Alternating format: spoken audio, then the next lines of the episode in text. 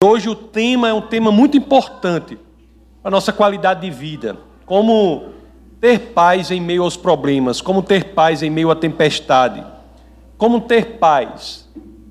Talvez ah, seja uma das questões mais importantes do dia de, dos dias de hoje, não é? Um dia em que nós vemos tanta ansiedade, tanta depressão, tanta tristeza. Né? A preocupação, meus queridos, a Ansiedade é algo muito perigoso para nós, muito perigoso para a nossa vida. É como se fosse assim uma pequena coisa que vai transitando ou viajando na nossa mente. Mas o problema é que essa pequena coisinha ela pode abrir um canal por meio do qual todos os demais pensamentos serão drenados. Quando nos preocupamos e perdemos a paz em relação a alguma coisa, isso é capaz de drenar da nossa existência todos os outros pensamentos que temos. E por isso que é muito importante nós aprendermos na palavra do Senhor como devemos nos comportar nessas situações. Gastar tempo com preocupação é, é tempo perdido.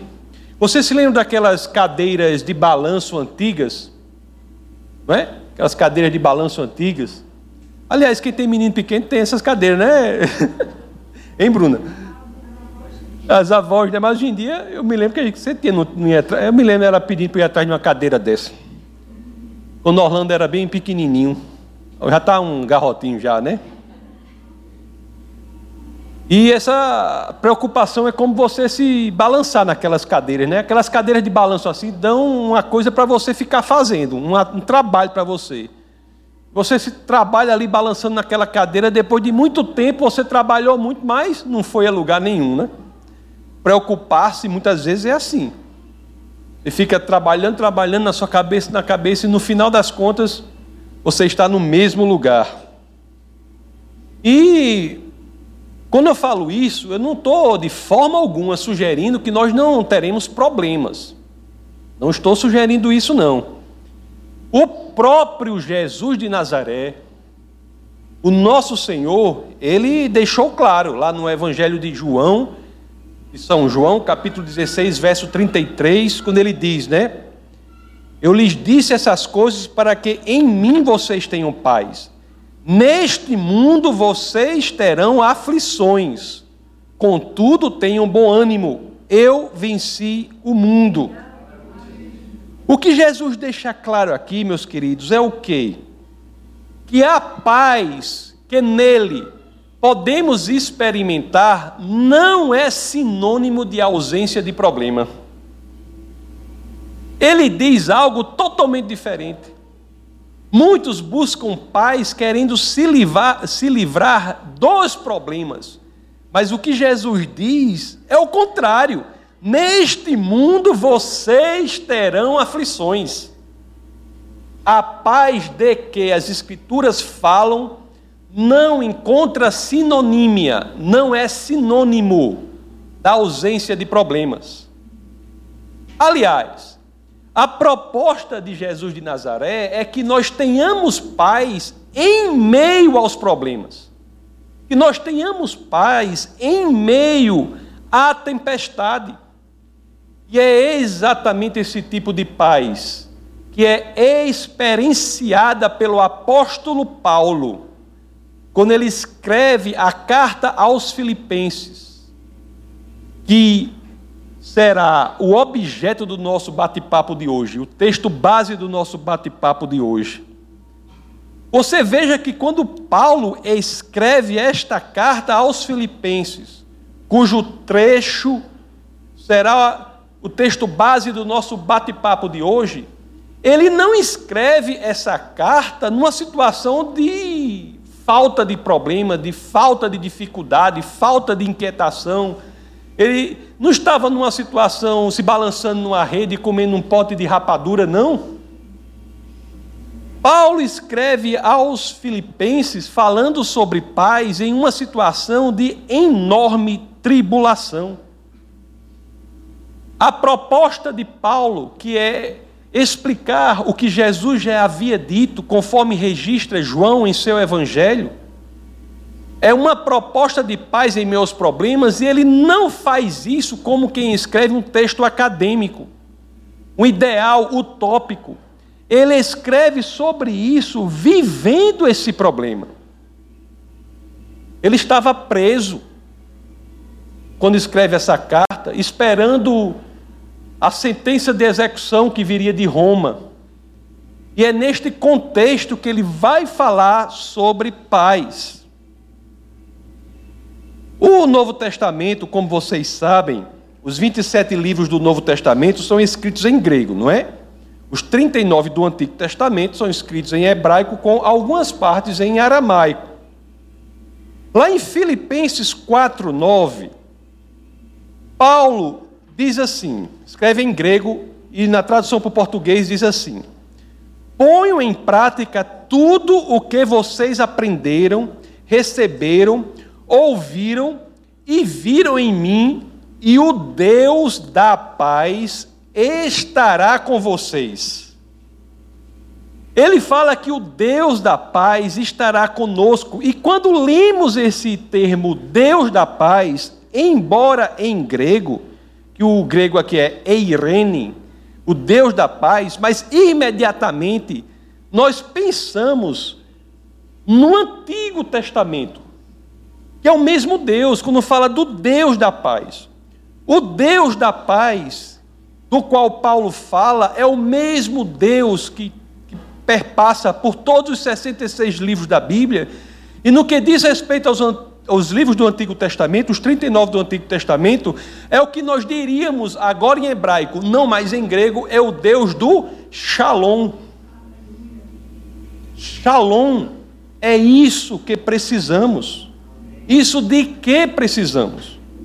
Olhe, Shalom é um dos cumprimentos mais bonitos, né, que alguém pode ter. Eu considero o mais bonito.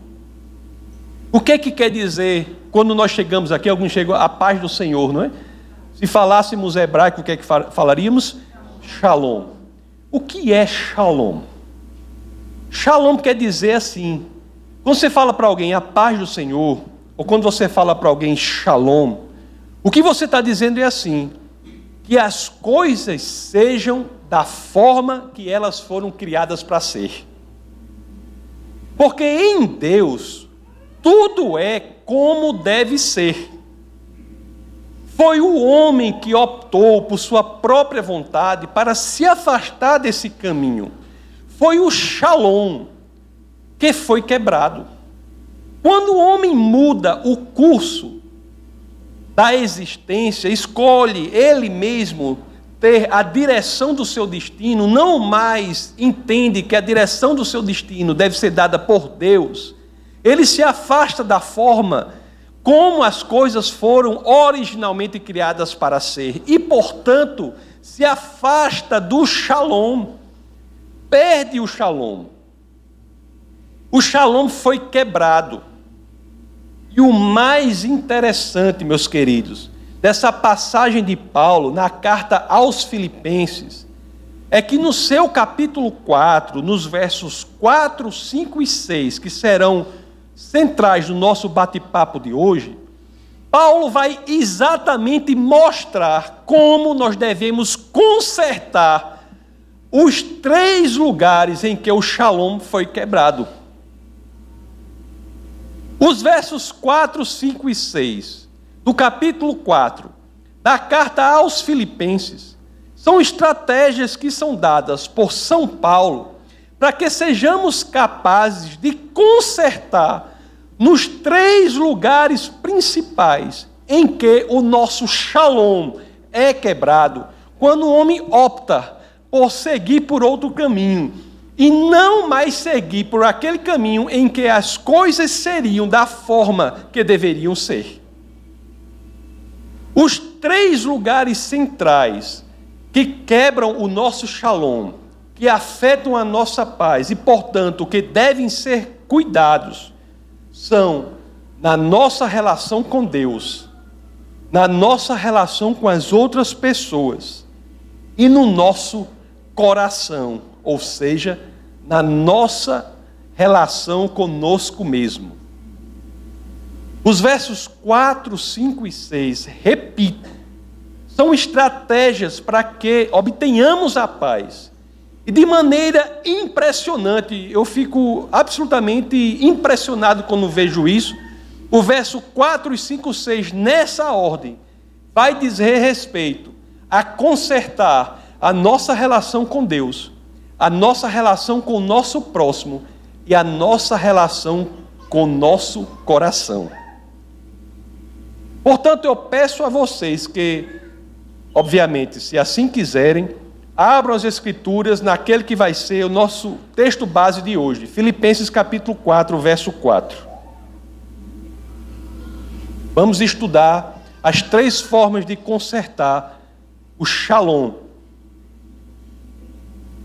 As Escrituras dizem assim, Filipenses 4, 4. Alegrem-se sempre no Senhor. Novamente direi: alegrem-se. O sentido maior do Evangelho, o sentido maior da existência do cristão aqui na terra, porque eu sempre digo: se não fosse por isso, todos nós cristãos, imediatamente após aceitarmos Jesus como Senhor e Salvador da nossa vida, seríamos arrebatados ao céu. Continuamos aqui por quê? Para que nós possamos mostrar aos outros como restabelecer essa relação com o Pai por meio de Cristo. O primeiro passo para que a gente obtenha o shalom, para que a gente obtenha a paz, segundo as Escrituras, é que nós devemos nos alegrar no Senhor. O primeiro passo é entregar a nossa vida para Cristo, para que nós possamos ter como fonte da nossa alegria não mais as circunstâncias, mas o próprio Senhor. Alegrem-se no Senhor. Em outras palavras, se você quer ter paz na sua vida, não há outra maneira de iniciar esta caminhada para alcançar esse objetivo senão trabalhando na sua relação com Deus. Quando você, se você estiver fugindo de Deus, como Adão em um determinado momento fugiu de Deus, se vocês estiverem fugindo de Deus, vocês não encontrarão a paz. O primeiro passo é alegrar-se no Senhor, entregar-se a Ele, ser dependente dEle, Ele ser o Senhor da sua vida. Se Deus é o copiloto da sua vida, você não é cristão. Você é cristão se Deus for o piloto da sua vida. Copiloto é algo radicalmente diverso do que é o cristão. Cristão é aquele cujo senhorio é dado a Cristo. Então, o primeiro passo é esse.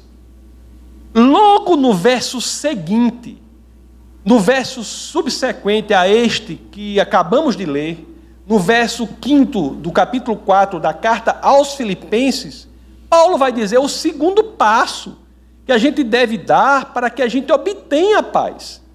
Olhe só como isso aqui é totalmente diferente do que diz o mundo.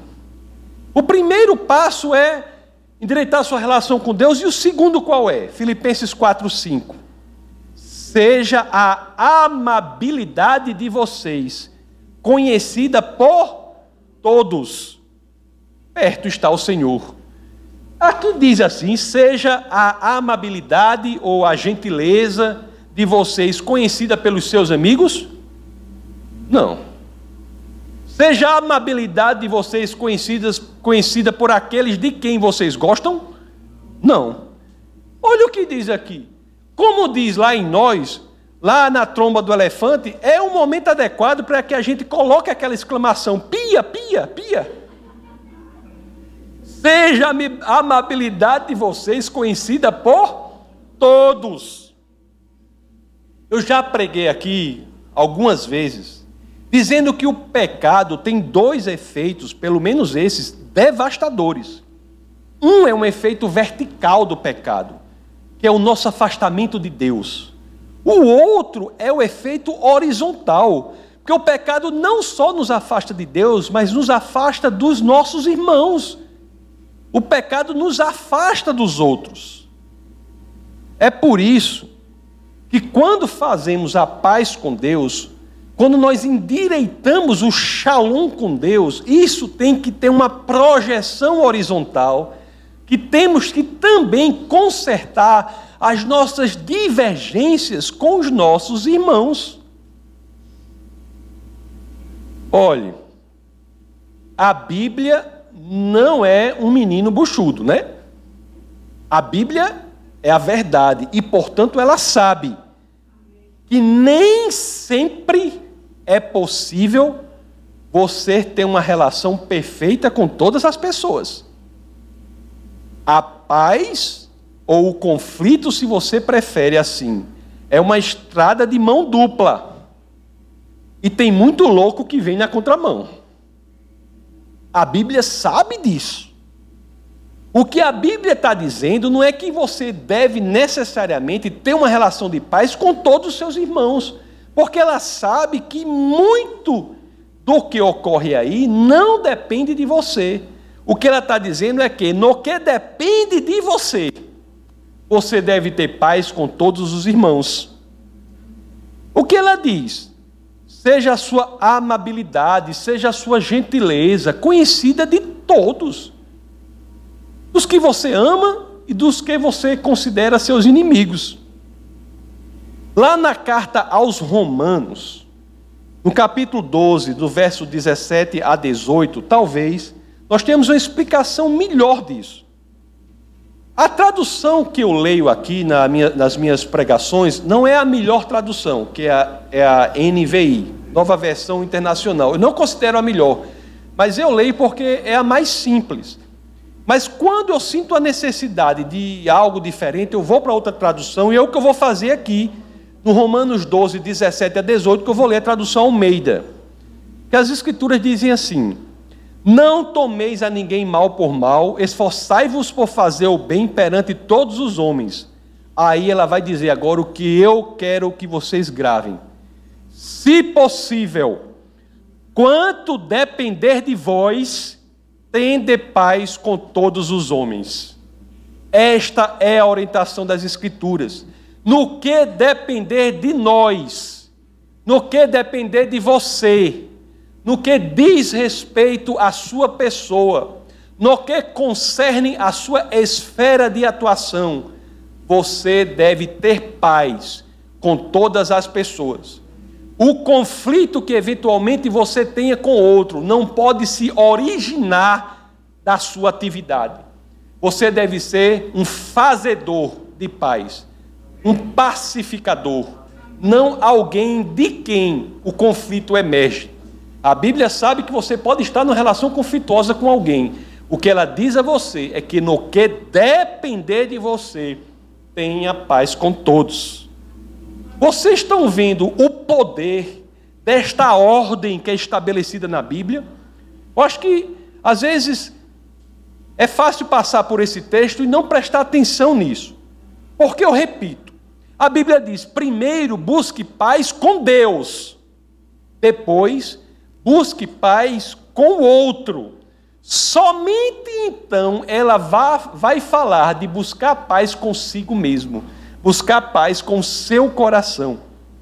É exatamente a ordem inversa do que a psicologia secular ensina.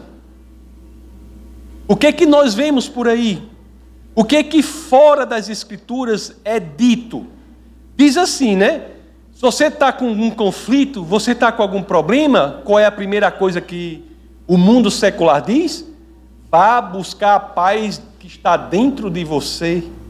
Vá buscar a paz consigo mesmo. Vá, olhe para dentro de si para você alcançar a paz. E aí, quando você encontrar a paz com você mesmo, aí sim você terá paz com os outros você terá paz com o mundo e, quem sabe, depois você pode até apresentar alguma ideia assim, mesmo que vaga, de espiritualidade. Isso é o que diz a psicologia secular, isso é o que a gente escuta por aí. E nós vemos aqui na Bíblia que a ordem que é apresentada é exatamente inversa da lógica de Deus. A lógica de Deus é o seguinte: se você vai buscar a paz antes de buscar a paz com Ele e de buscar a paz com o próximo, você começa tentando buscar a paz consigo mesmo, você não encontrará.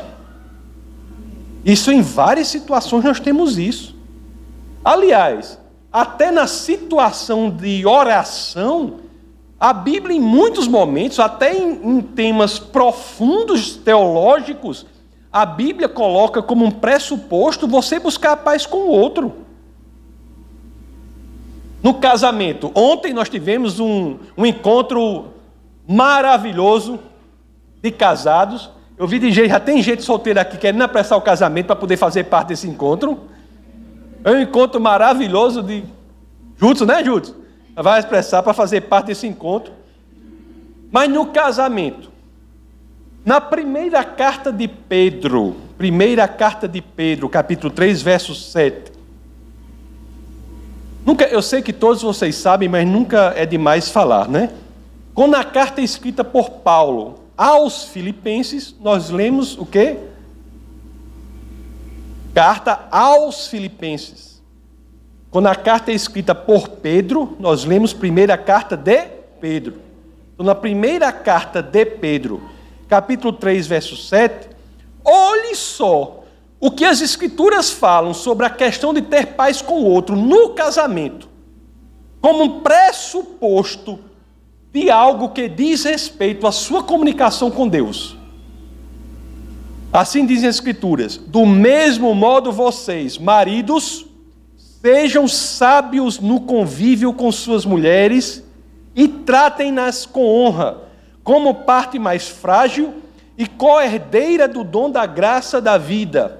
Por quê, hein? De forma que não sejam interrompidas as suas orações.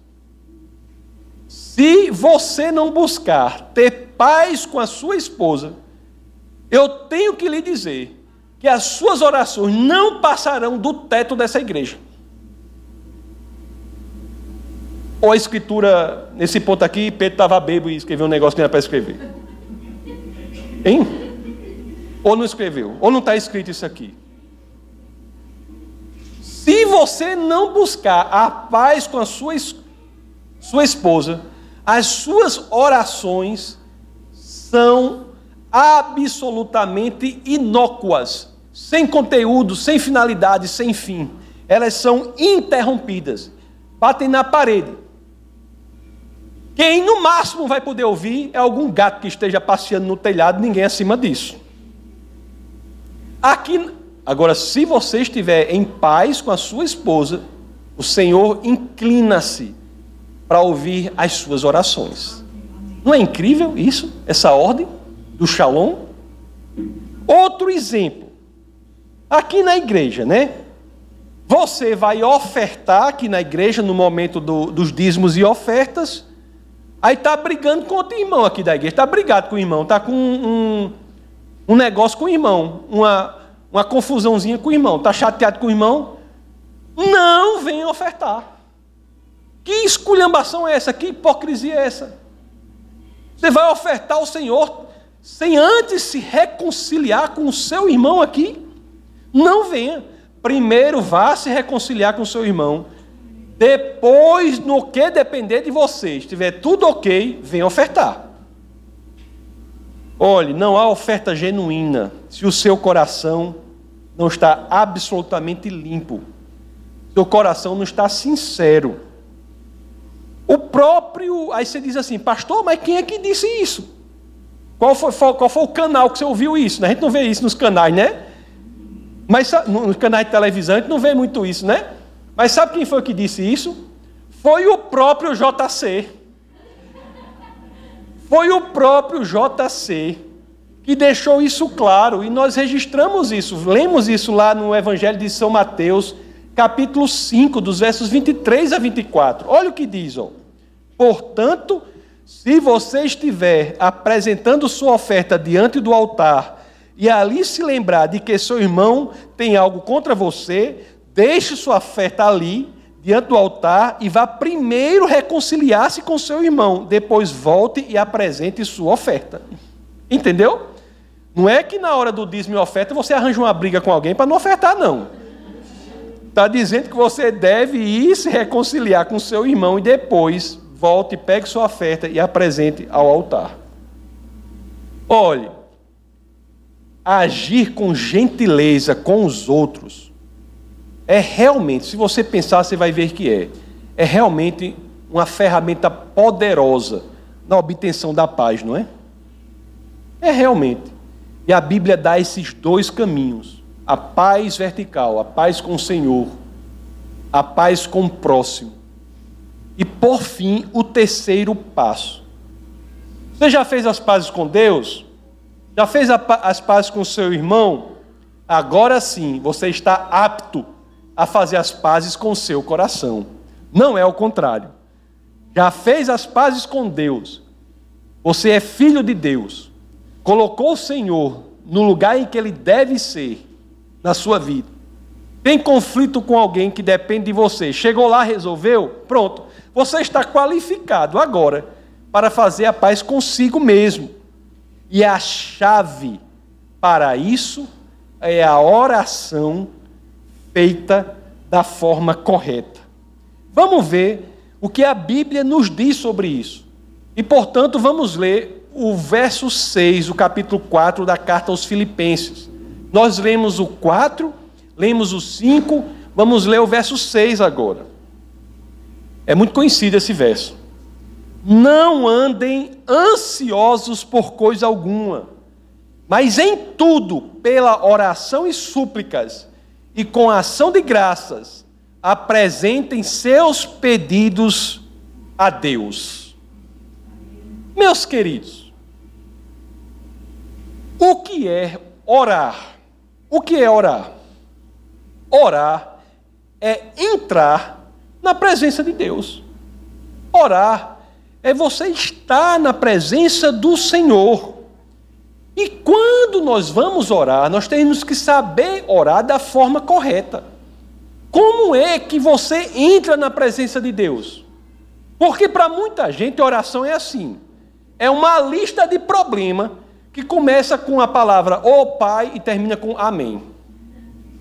Ó oh, Pai, Aí, pá, pá, pá, pá, exclamação, problema, não sei o que, fulano, e aquilo lá vai, não sei o que, a prestação disso, daquilo lá vai, daqui, pá, Deus quer, quer, quer. Amém.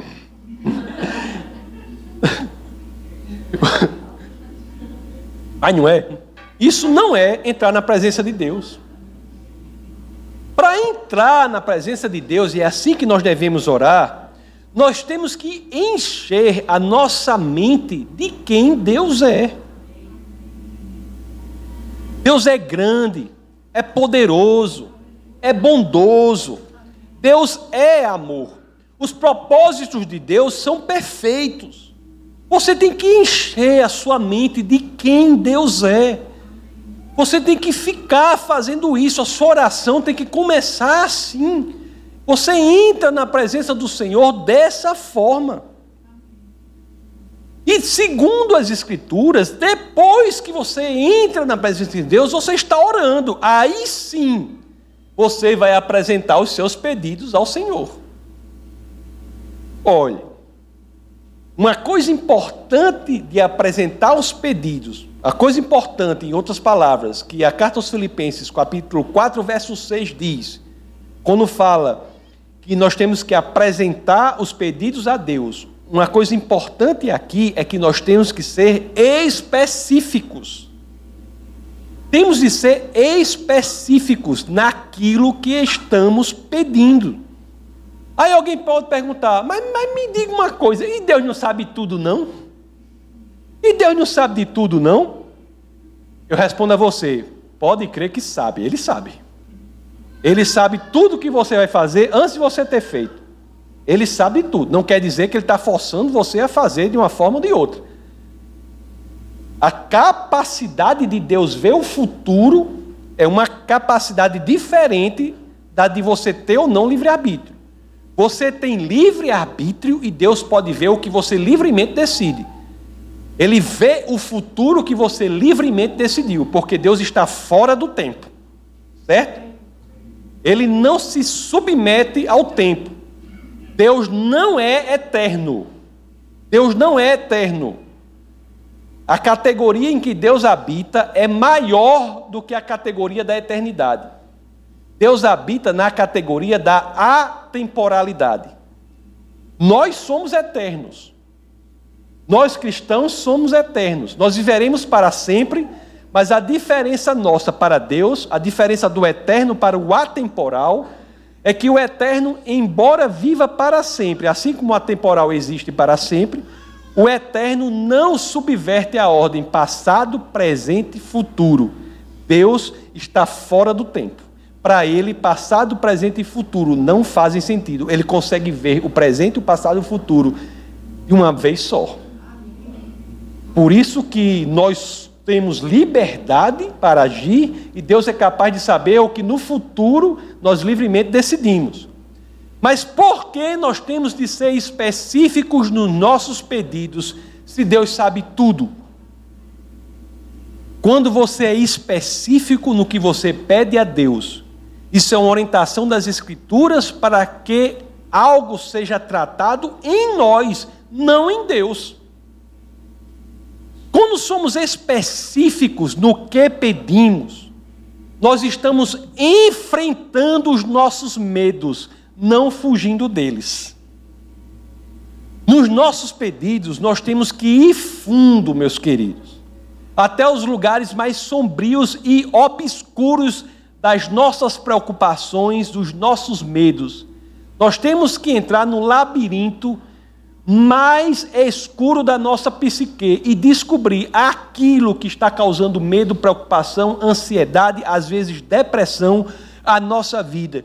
E é indo ali que nós temos que buscar aquilo e entregar a Deus em pedido. As Escrituras dizem que devemos buscar tudo, fazer uma varredura geral, fazer uma faxina geral em tudo que nos dá ansiedade, que nos tira a paz, e após ter enchido a nossa mente de quem Deus é, colocar todos aqueles pedidos específicos numa mochila, usa uma mochila velha, porque a nova você pode usar para outras coisas, né? Você bota tudo na mochila velha e entrega a Deus. Meus queridos, quando você faz isso, pronto. Vem a terceira parte da oração correta que é qual? Agradecimento. Ações de graça. Agradecer a Deus pelo que Ele vai fazer na sua vida e também pelo que Ele já fez. Você sabe qual é um dos exercícios mais importantes do cristão? É uma coisa que não se esqueçam de fazer, se possível, faça diariamente. Traga à sua mente tudo o que de maravilhoso Deus já fez por você. Isso muda o estilo de vida da pessoa. É fácil, o inimigo das nossas almas fará de tudo para que você não faça isso. Traga à sua mente o que de maravilhoso Deus fez por você. Deus fez coisas impressionantes na minha vida e eu tenho certeza que fez na de cada um de vocês aqui. E nós não devemos perder de vista ou da nossa memória o que Deus já fez por nós. Lá o salmista, né, no Salmo lá, 103, no verso 2, ele diz algo que nós devemos fazer: Bendiga o Senhor a minha alma, não esqueça nenhuma de suas bênçãos. Nós não devemos esquecer nenhuma das bênçãos do Senhor na nossa vida. Isso é central para que a gente possa exercer uma vida de oração efetiva. Uma das coisas piores que tem, meus queridos, as pessoas que têm vida de oração sem resposta. Existe. Existe. E a razão, muitas vezes, se não todas as vezes, para isso, é que a oração não está sendo feita de forma correta. Você tem que encher a sua mente de quem Deus é. Depois você tem que ser específico nos seus pedidos de acordo com a palavra do Senhor. Ser específico nos seus pedidos é você buscar o que é fonte de ausência de paz em você, o que está trazendo problema. Não é você ser específico na doidice, não. Senhor, eu quero um jet ski que tem uma lista amarela e uma estrela azul. Não, não, não, não, não. A estrela amarela, mudei de ideia. E, e quero. Não é isso. A gente está falando coisas que tiram a sua paz, a sua essência, a sua existência. Você tem que fazer específico, isso vai trabalhar a sua mente, vai tratar o seu coração. Você vai ser capaz de ter, trazer tudo aquilo que não presta, colocar em um balaio entregar para Deus. Tome, Senhor, aqui está meu pedido. E a, depois daí, agradeça. Se você for pedir de novo, Deus não é esquizofrênico, não é surdo. Não é? Se você fez isso, agradeça que já tomou conta. Já está solucionado. Entendeu? Você imagina a pessoa, Natalia, uma pessoa chegar para você, Ei, eu quero não sei o que, eu quero não sei o que, porque Deus não vai fazer isso, porque Ele é a paciência em si, né? Mas se, eu, se, se uma pessoa imperfeita como eu fosse Deus, eu dizia, menino, você está achando que eu sou doido, é? não é? Você acha que eu sou doido, é? Já, já falasse isso, né? Mas eu falar de novo aqui. Entregue tudo ao Senhor e passe a agradecer, encher a sua mente de quem Deus é. Fez tudo direitinho, meus queridos? Alegrou-se no Senhor, entregou sua vida a Jesus. No que depender de você, no que depende de você, você é gentil, é cortês, é educado com todas as pessoas, você vai lá e tenta resolver o problema no que depende de você. Você vai lá, no que depende de você, você faz. Se a pessoa não quiser, diga, irmão, fica à vontade. Até Deus respeita o nosso livre-arbítrio. Aliás, o que eu sempre digo aqui, se tem um princípio que é aterrorizante, eu digo isso muitas vezes aqui, que você fica com as pernas tudo tremendo de medo. Se tem um princípio na Bíblia para a gente ter medo e ficar, ai meu Deus, ai meu Deus, qual é? Deus respeita as suas escolhas. Pense num princípio pesado. Deus respeita as nossas escolhas. Da mesma forma, mas no que depende dele, o que é que ele faz? Ele está de braços dados, inclinados para salvar todo aquele que assim queira. Da mesma forma, no que depender da gente, a gente deve estar inclinado para ter paz com todo mundo, mas se a pessoa não quiser, vá com Deus. E se um dia você quiser, eu estarei aqui. No que depender de você, entendeu? Não é para você entrar em depressão porque está brigado com alguém, se não for culpa sua, não, entendeu? Isso que eu quero dizer. Fez isso, orou adequadamente, enchendo a sua mente e o seu coração de quem Deus é, fez o pedido específico, foi buscar lá no, nos cativeiros da nossa psique, naqueles lugares que pouco frequentamos. Você conseguiu ir lá, enfrentar seus medos, seus anseios, conseguiu chegar naqueles lugares e tirar toda aquela sujeira e transformar em pedidos específicos para Deus? Depois daí, agradece ao Senhor pelo, não só pelo que Ele fará na sua vida, mas pelo que Ele já fez se entregou a Ele, está resolvido? Fez isso?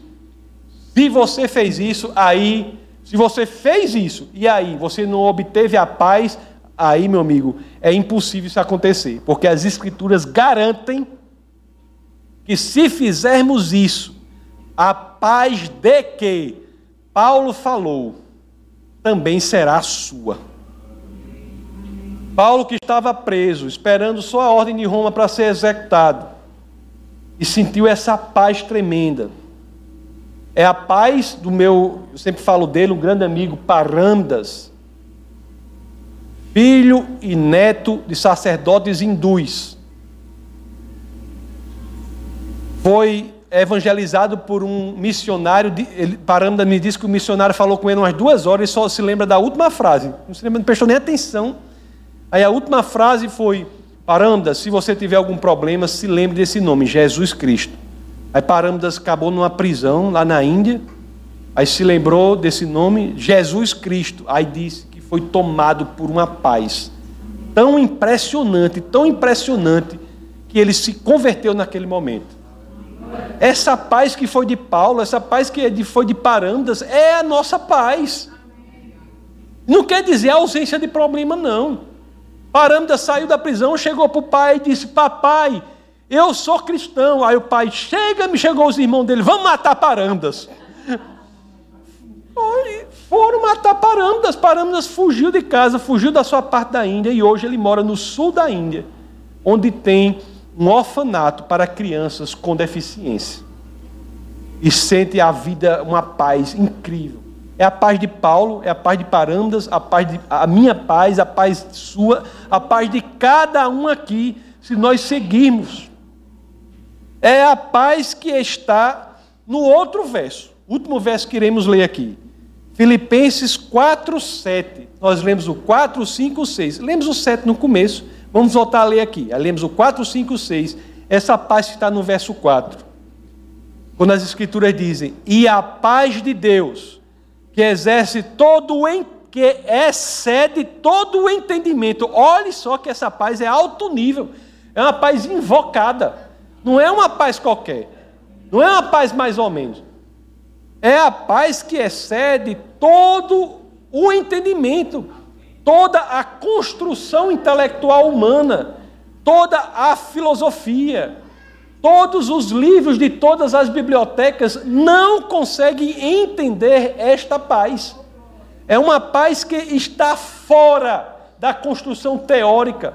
Paulo não escreveu no seu escritório ao, com ar-condicionado tomando um. O que é que tomava lá na época lá?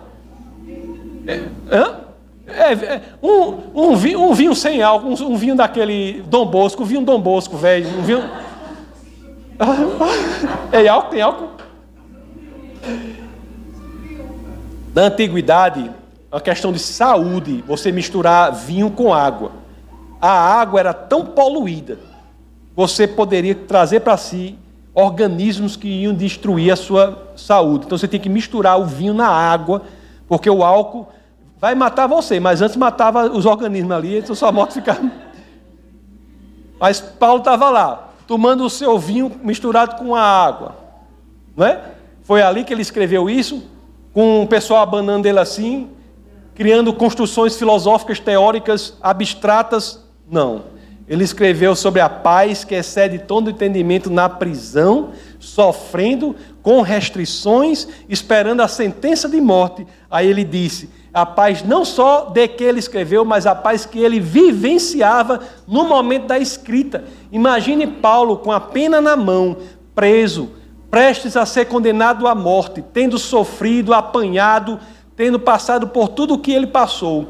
Um intelectual de primeira estirpe, um homem cujo trabalho era de envergadura, de fôlego, escolheu deixar tudo para servir a Cristo, iria morrer por isso. Aí diz: e a paz de Deus, que excede todo o entendimento, guardará o coração e a mente de vocês em Cristo Jesus.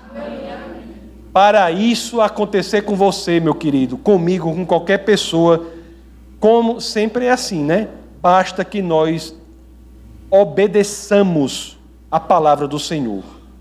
Basta que nós tenhamos a força, a coragem e a determinação necessárias para, que, para sairmos da zona de conforto, do engano e, de, e, e dizermos: irei obedecer a palavra de Deus, custe o que custar.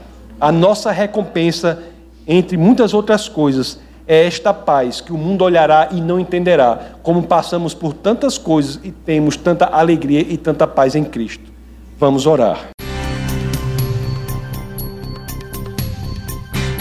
Essa foi uma produção do Ministério Internacional Defesa da Fé, um ministério comprometido em amar as pessoas, abraçar a verdade e glorificar a Deus. Para saber mais sobre o que fazemos, acesse defesadafé.org.